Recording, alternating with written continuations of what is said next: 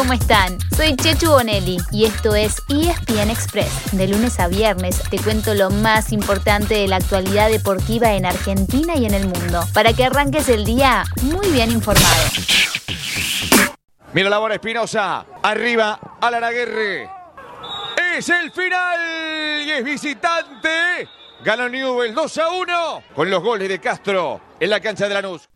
El torneo de la Liga Profesional terminó de jugar anoche su decimosegunda fecha y ahora hay un solo puntero. Es Talleres de Córdoba, que manda con 26 puntos, seguido por River, único escolta con 24. Ayer Lanús, que llegaba también en lo más alto, perdió como local con News por 2 a 1. Ahora comparte el tercer puesto con Estudiantes, ambos con 23. Además, Rosario Central le ganó 1 a 0 a San Lorenzo con un gol sobre la hora. Gimnasia por el mismo marcador a Unión y empataron Defensa y Justicia y Banfield. Esta semana habrá acción, pero por la Copa Argentina, con dos partidos de cuartos de final y uno por octavos. Será todo mañana miércoles, arrancando con Racing y Godoy Cruz, para definir al último clasificado a cuartos. Y después, ya por esa instancia, chocarán Temperley y la T Cordobesa, por un lado, y Boca y Patronato por el otro.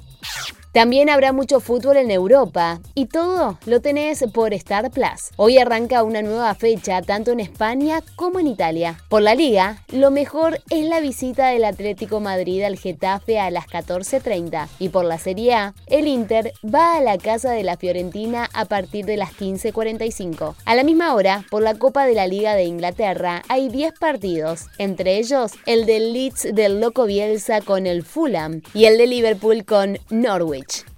Y también, por Star Plus, pero ya sin equipos argentinos, empieza la ida de las semifinales de la Copa Libertadores y de la Sudamericana. Hay un duelo imperdible entre brasileños esta noche, a las 21.30. Chocan los dos grandes candidatos, Palmeiras y Atlético Mineiro. Desde mañana se suma el Championnat de Francia, con el PSG de Messi y las estrellas enfrentando al Metz. ¿Lo pondrá Pochettino de entrada a Lío? ¿Lo dejará jugar los 90 minutos después del revuelo del domingo? ¿Y ustedes qué creen? En el Mundial de Futsal que se está jugando en Lituania, la selección argentina sigue firme con la defensa de su título. Le ganó 2 a 1 a Irán y el jueves enfrentará a Paraguay en los octavos de final. Dejemos el fútbol de lado para contarles que ayer se retiró una leyenda del básquetbol. Hablamos de Luis Escola, que a los 41 años fue anunciado como nuevo integrante de la junta directiva de un club italiano. Luifa ya le había dicho adiós al seleccionado tras la eliminación en los Juegos Olímpicos de Tokio el mes pasado.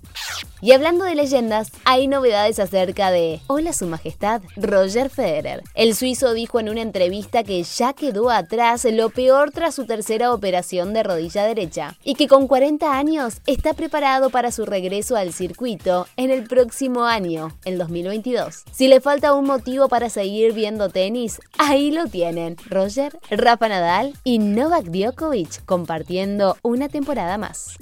Y así llegamos al final de nuestro episodio de hoy. Soy Chechu Bonelli y de lunes a viernes te traigo las noticias deportivas más relevantes para que arranques el día muy bien informado. Te espero en el próximo ESPN Express. Y no te olvides, dale clic al botón de seguir para recibir una notificación cada vez que haya un nuevo episodio disponible. No te vas a arrepentir.